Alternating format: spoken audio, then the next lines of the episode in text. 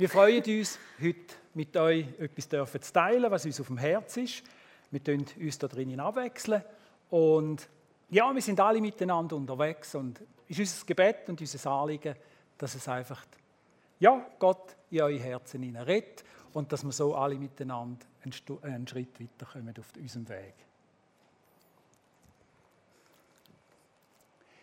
Das erste Bild bitte. Und zwar ist das Thema, wo wir heute darüber reden, ist, wer bin ich? Ganz entscheidende Frage. Wer bin ich denn überhaupt? Fragezeichen, Bindestrich, in Gottes Augen. Jedes von uns kennt sicher das Ganze mit wertvoll, wertlos. Wir taxieren, wir machen Likes, wir machen das so, wir machen das so. Unser Leben besteht eigentlich aus dem. Aber wir merken auch, das ist irgendwo eine Mühle eine Wäschmaschine, wo wir manchmal hin und her geschüttelt sind. Am einen Tag haben wir das Gefühl, wir bringen es. Und am anderen Tag haben wir das Gefühl, wir sind ein Loser. Und über das wollen wir uns unterhalten. Wo können wir denn wirklich den Boden über und wie, dass wir eben gefestigt sind und können weitergehen Ja, was ist mein Wert?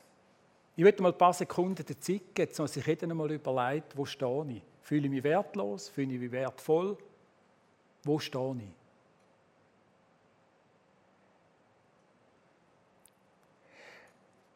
Unsere Gesellschaft macht häufig ein Wertesystem. Eben, Bildung zählt, das Aussehen zählt, das Portemonnaie zählt, ein schnittiger Karren zählt, tolle Freundin zählt. All das macht uns irgendwo so, oder? Und dann denken wir, hey, schau mal das selber an. Ich bring's, ich bin besser, oder? Und nachher gibt es aber auch das Gegenteil. Nämlich, was passiert, wenn ich versage? Wenn irgendwo jemand stirbt in der Familie? Ein naher Freund durch einen Unfall umkommt? Wenn ich Kündigung überkomme? Wenn ich mit dem Chef geredet habe? Wenn sie in der Beziehung nicht recht funktioniert? Wenn die Ehe in Schieflage ist? Oder wenn ich Sorgen habe? Wenn das Portemonnaie schon mit im Monat leer ist und noch 15 Tage kommen und so weiter, dann fühle ich mich nutzlos, wertlos. Dann schaue ich auf und denke, oh, der hat es doch schön, der hat es doch schön. Ja, eigentlich bin ich noch Christ und jetzt sollte ich, eigentlich sollte ich ja noch, oder? Kommt dann. Und dann kommt so ja, eine Verlierermentalität in uns hinein. Und die Frage ist einfach wieder, wer bin ich? Aber auch in Gottes Augen. Und ich möchte euch, ich bin jemand, wo, wo ich habe Frauengeschichte erzählen. Ich lebe sehr von Geschichten und Beispielen. Ich bin sehr jemand visueller. Und darum möchte ich anhand von drei Beispielen euch einfach das ganz verdeutlichen, wo denn unser Wert liegt. Und zwar, ich habe ein paar Metallstückchen hier in der Hand und ich wirf jetzt die raus. Ihr müsst keine Angst, sie sind nicht so kantig, also schlägt niemand den Kopf an. Dann könnt ihr es anschauen und wenn es so ist, dass er sagt, ja, verteilt da den Eisring, das kann ich nicht brauchen, dann wir es gerade da vorne anlegen. Und wenn er sagt, jawohl, das ist eigentlich gar nicht so schlecht, dann äh, ja, könnt ihr es behalten und brauchen.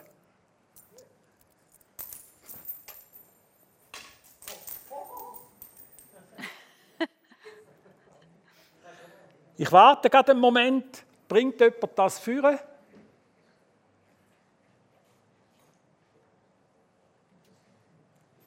Hat jemand gesehen, was, was es für Metallstückchen sind? Was ist es? Ein Frankenstück, genau. Also so denke ich jetzt, wahrscheinlich bringt es niemand führen, außer der kennt unsere Währung nicht. Jetzt, der Materialwert von so einem Franken ist vielleicht 5 Rappen. Ist irgendwo wahrscheinlich eine Nickellegierung, also für nichts. Aber jetzt gehen ihr hier in die Tankstelle, beim Coop, und sagen, er hätte gerne ein Brötchen und legen das einfach da. Die nimmt das anstandslos und die können mit gutem Gewissen mit dem Brötchen rauslaufen. Warum? Warum ist das so? Weil das Material per se kann es ja nicht sein. Aber dahinter steht unsere Nationalbank als Garant und sie sagt, und ich bürge für das, dass das den Wert hat und dass er für diesen Betrag etwas einkaufen kann. Und die Nationalbank die steht eigentlich als oberste Währungshüter in der Schweiz. Also das ist die Institution, die für das garantiert. Also es ist nicht der Wert vom Material, sondern es ist der Garant hinten dran, der sagt, mit dem könnt ihr das machen.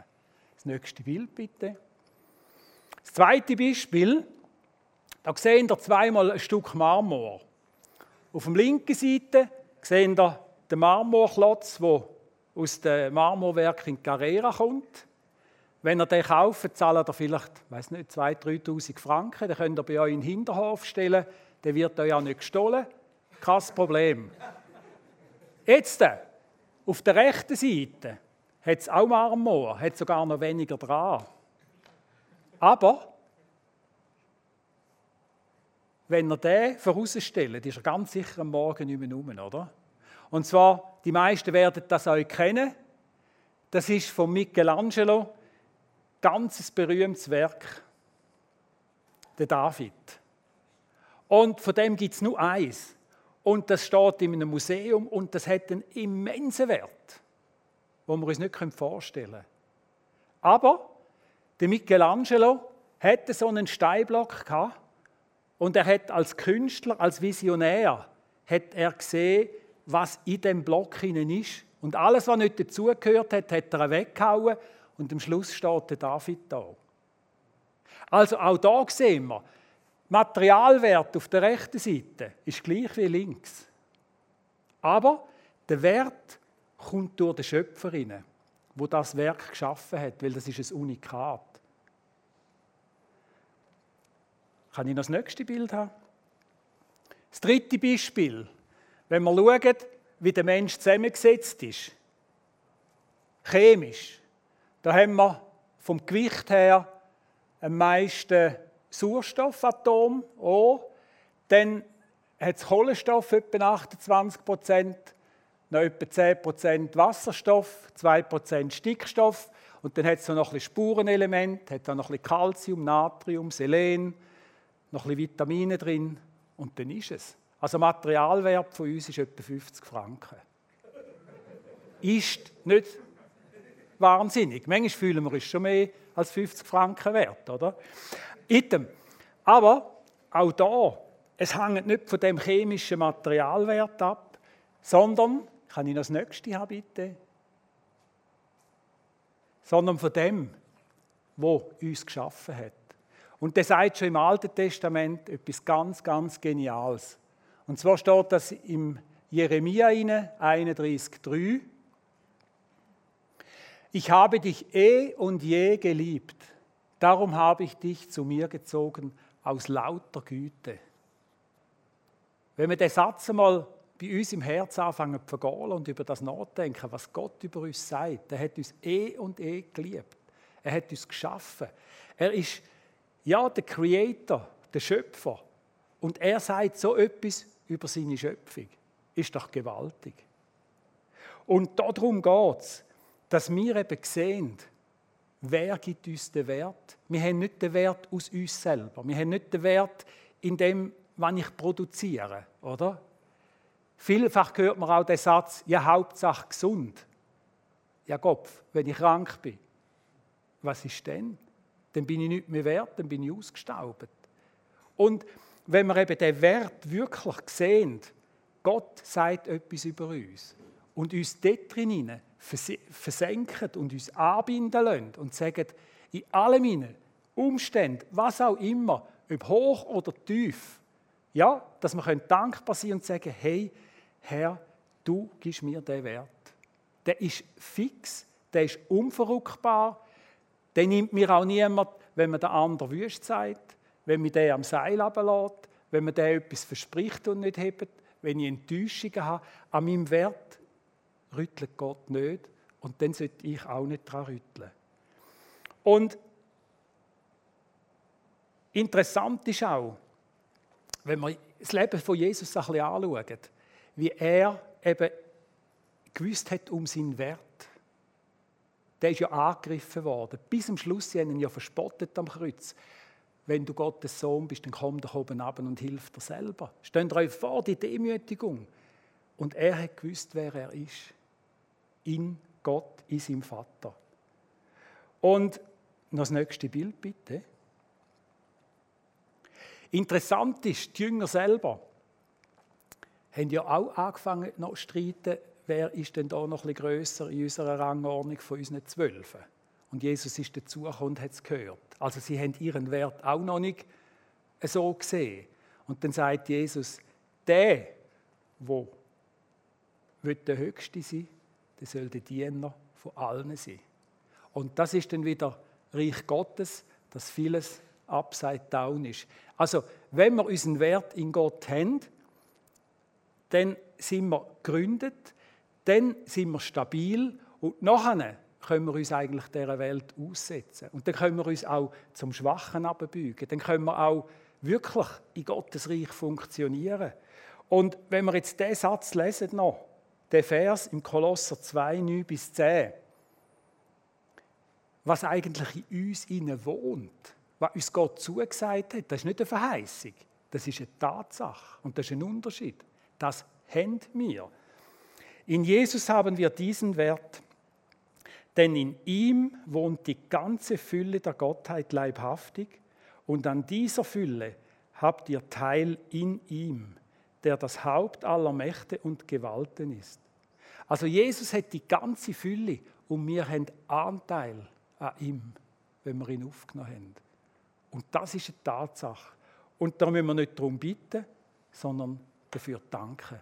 Und das hat nachher auch Auswirkungen.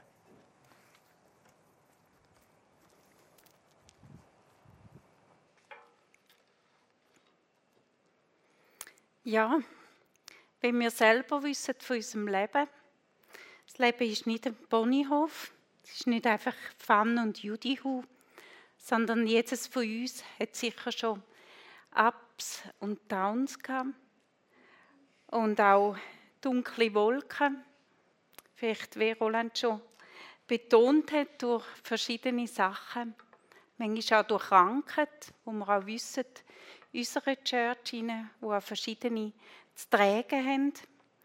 Und ja, so ist auch die Frage, wie kommen wir denn überhaupt dazu, dass wir Menschen wissen, wer wir sind in Gott. Und jeder Mensch, jeder von euch, auch ich, wir alle haben eine Lebensgeschichte. Und Gott hat aber schon unsere Lebensgeschichte geschrieben. Wenn wir den Vers aus Psalm 139, 16 anschauen, den ihr alle zusammen bestens kennt, denke ich, und der einfach nochmal verinnerlicht, wo steht, ich danke dir dafür, dass ich so wunderbar erschaffen bin. Es erfüllt mich mit Ehrfurcht. Ja, das habe ich erkannt. Deine Werke sind wunderbar. Jetzt merke ich aber, habe ich den falschen Vers gelesen. Der lese im 16, wo steht, Deine Augen sahen mich schon, als mein Leben im Leib meiner Mutter entstand.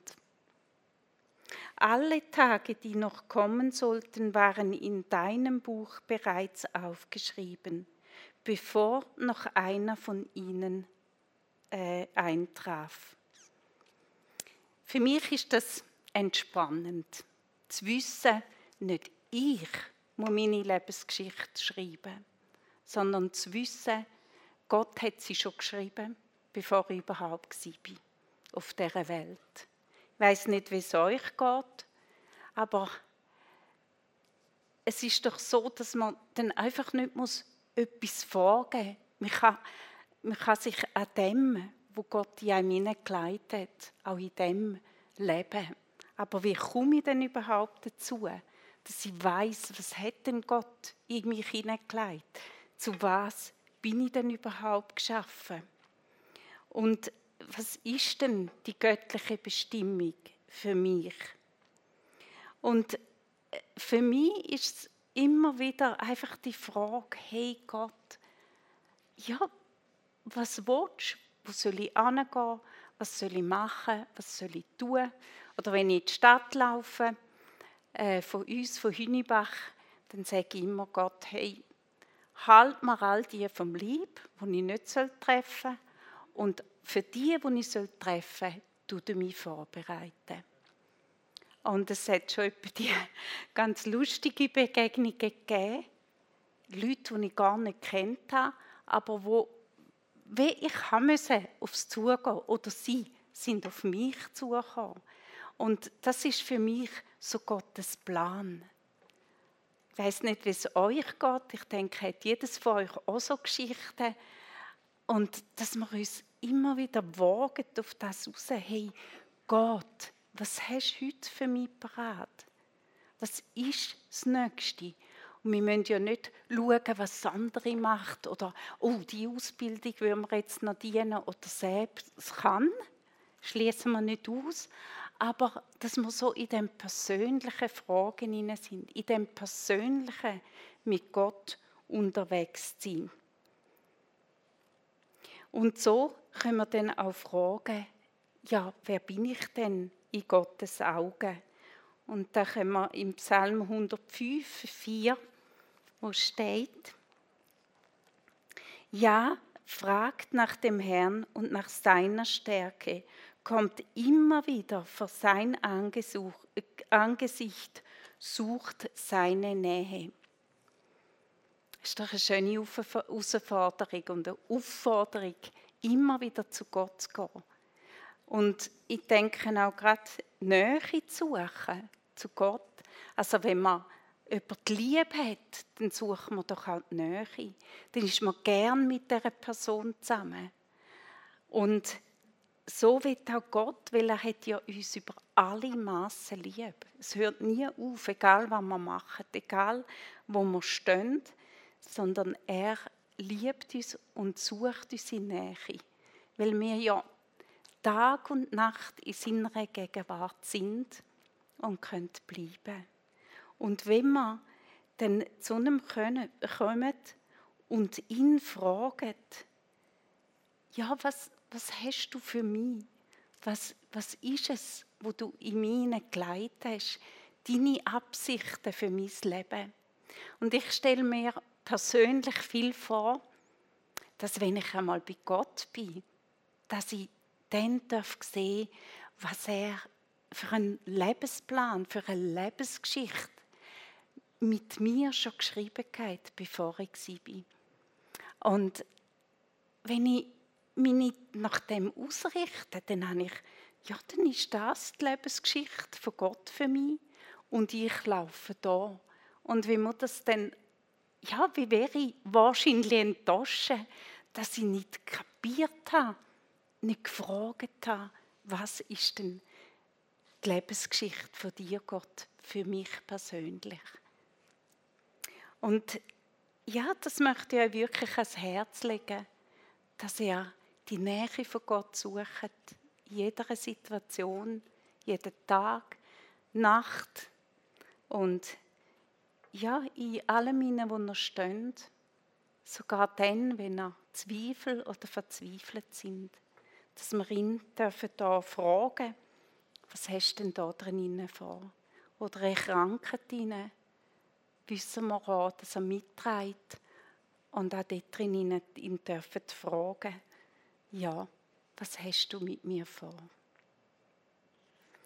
Und wenn wir auch im Epheser lesen können, dass Gott selber unsere Augen vom Herzen öffnet, dass wir sehen können. Und es steht dann in der Bibel, dass er uns auch Augensalbe möchte geben. Und er sagt, kommt zu mir und kauft die Augensalbe. Und dass wir sehen können, wie er sieht.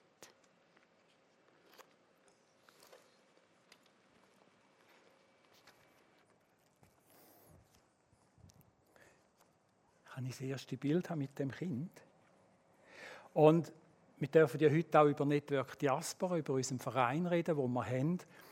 Und ja, da geht es auch darum, Gott schreibt Geschichten. Gott schreibt Geschichten mit Menschen. Und manchmal verstehen wir die Geschichten nicht.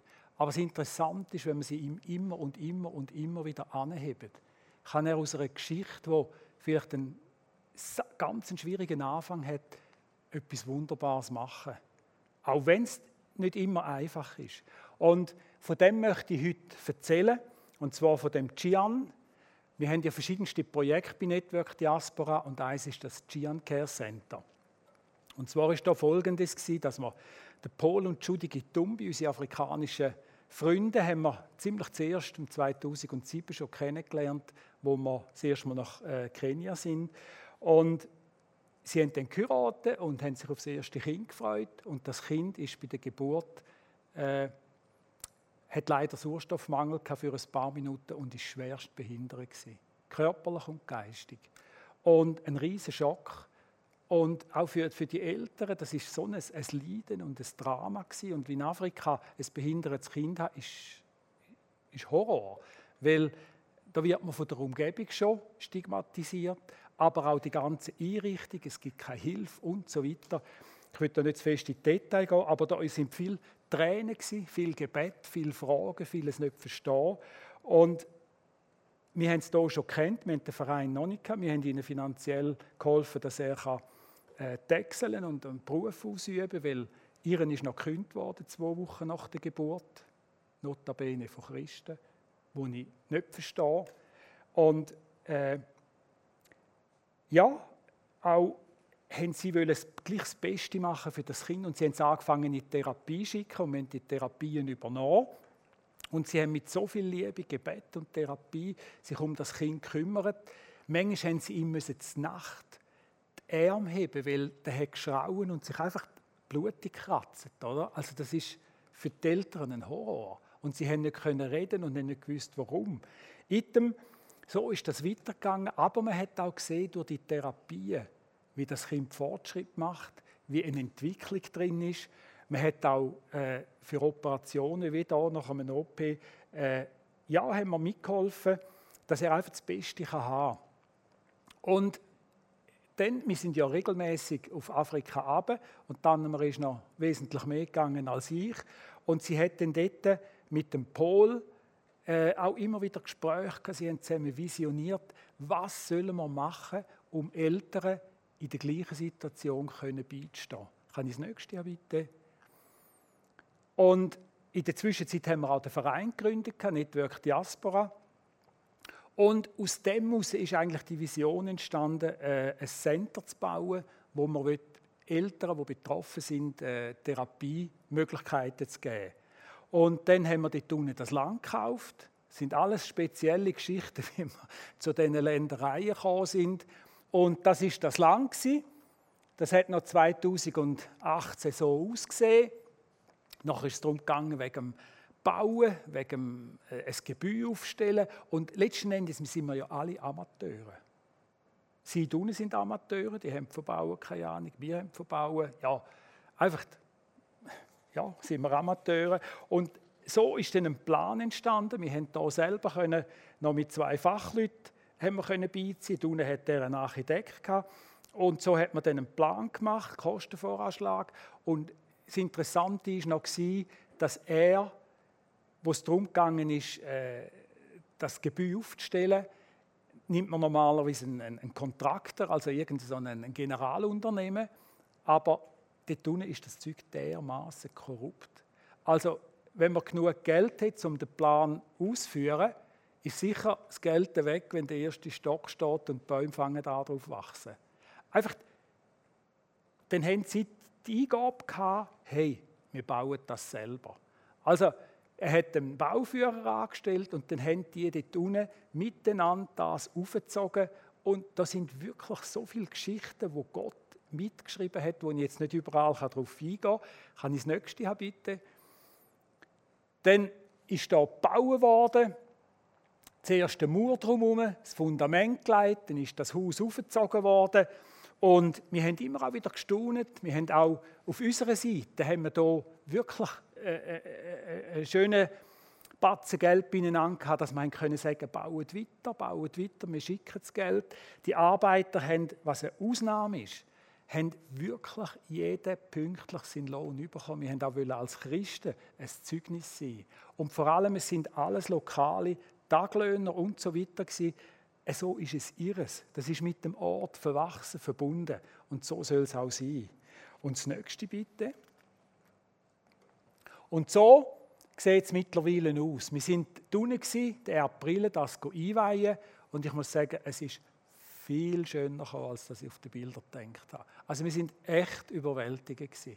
Es ist innen dran behindertengerecht gebaut worden. Es ist echt, es, also und das sage ich wirklich zu 100 Prozent zu Gottes Ehre, es ist ein Center, wo ein Pilotprojekt für Kenia ist. Man findet das einfach nicht mehr. Und mittlerweile stehen die grossen politischen Bosse vor der Tür und wollen auch schauen und, und, und können gar nicht daraus, was da eigentlich passiert ist. Und das Bild, das ich hier gemacht habe mit dem Dornenbusch drüber, ist eben, das soll es nochmal symbolisieren. Manchmal fangen bei uns Geschichten an im Leben, wo wir nicht verstehen, wo sehr dornenreich sind. Aber wenn wir wirklich das immer Gott anheben und in dieser Identität laufen und wissen, er ist letzten Endes mein Wert. Er gibt mir meinen Wert. Dann können sich Geschichten wirklich zu einem Segen verändern, wo wir am Schluss, wo wir am Schluss staunen und sagen, Gott, das hätte ich nie gedacht. Und jetzt wird ich euch noch nächste Bild bitte. Es sind mittlerweile sind 23 schwerbehinderte Kinder. Die sind möglichst nimmt man die ab Geburt, dass man die Therapie, es ist vor allem Physiotherapie, Orthopädie und, und Ergotherapie, dass man die Kinder möglichst früh erfasst, weil es ist auf der einen Seite eine Behinderung da, aber wenn man nichts macht, tut auch das andere vollständig verkümmern. Und was wir jetzt mittlerweile gesehen haben, ist, dass nicht nur eine Behinderung da ist, sondern wo die Eltern respektive die Mütter drinstehen, wenn sie ein behindertes Kind haben. Und das hat uns zum Teil wirklich zu Tränen gerührt. Und ich erzähle euch nachher eine Geschichte, aber die gleichen sich alle. Das Verrückte ist auch, und das muss ich zur Schande von uns Männern sagen, dass die Männer häufig sagen, wenn ein behindertes Kind auf die Welt kommt, uh, ich glaube, in unserer Familie haben wir nicht deren gehen, das kann nicht von mir sein. Und tauchen ab. Also etwa 80 Prozent sind alleinerziehende Mütter. Und die sollten ihren Lebensunterhalt verdienen. Die wohnen meistens in einer Bretterhütte. Manchmal hat es nicht einmal Strom. Dann arbeiten sie irgendwo, wo es für sich selber schon fast nicht mit dem Lohn durchkämen. Irgendwo auf einem Markt verkaufen sie Gemüse oder etwas. Einfach, das ist rundum, die leben quasi wie in einem Dauertrauma, in einem Tunnel. Rein. Und das merkt man denen auch an. Die, können, die sind irgendwo wie gefangen. Und das Ziel ist, dass man jetzt noch auf 60 Kinder aufgeht und eben, es sind immer derig bis maximal 14 Jahre, weil da kann man noch am meisten rausholen. Und letzte Woche haben wir vom Gian ein Video bekommen. Das ist dermaßen enorm. Jetzt kann er sich an den Stegen heben und so mühsam auflaufen. Aber das ist also ein Wunder, dass der je so wie gekommen ist. Und das soll auch eine Ermutigung sein für alle Eltern, die dort ihre Kinder anbringen. Die haben eins bis zweimal in der Woche Therapie. Und eben, was wir jetzt erkannt haben, ist, die, die, die, die struggelten so, dass wir gesagt haben, nein, wir übernehmen die Betriebskosten voll, sie können gratis äh, in die Therapie kommen. Weil manchmal ist für die schon das Problem der Transport, das Matatu zahlen. Dann gibt es auch Matatu-Fahrer, die nehmen die gar nicht mit, weil sie keine behinderten Kinder drin haben. Also wir begegnen die ganze Zeit irgendwelchen Stich, wenn man als, als Mutter so ein Kind hat. Und jetzt möchte ich noch von dieser Abigail die Geschichte erzählen. Das Mädchen haben wir selber auch gesehen, die ist siebenjährig im Moment, kommt da zweimal in der Woche in Therapie.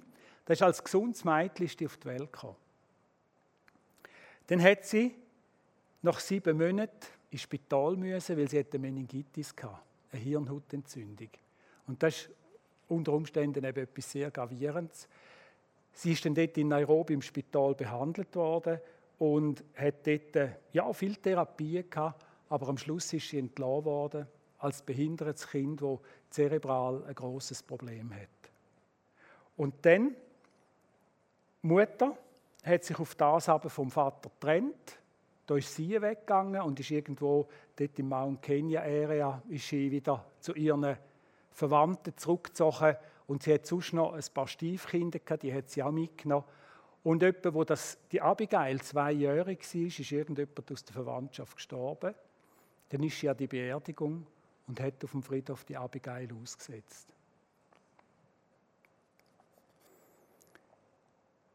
Verwandte haben das gesehen, haben das Kind geholt. Die Mutter hat nie mehr etwas wissen von dem Kind.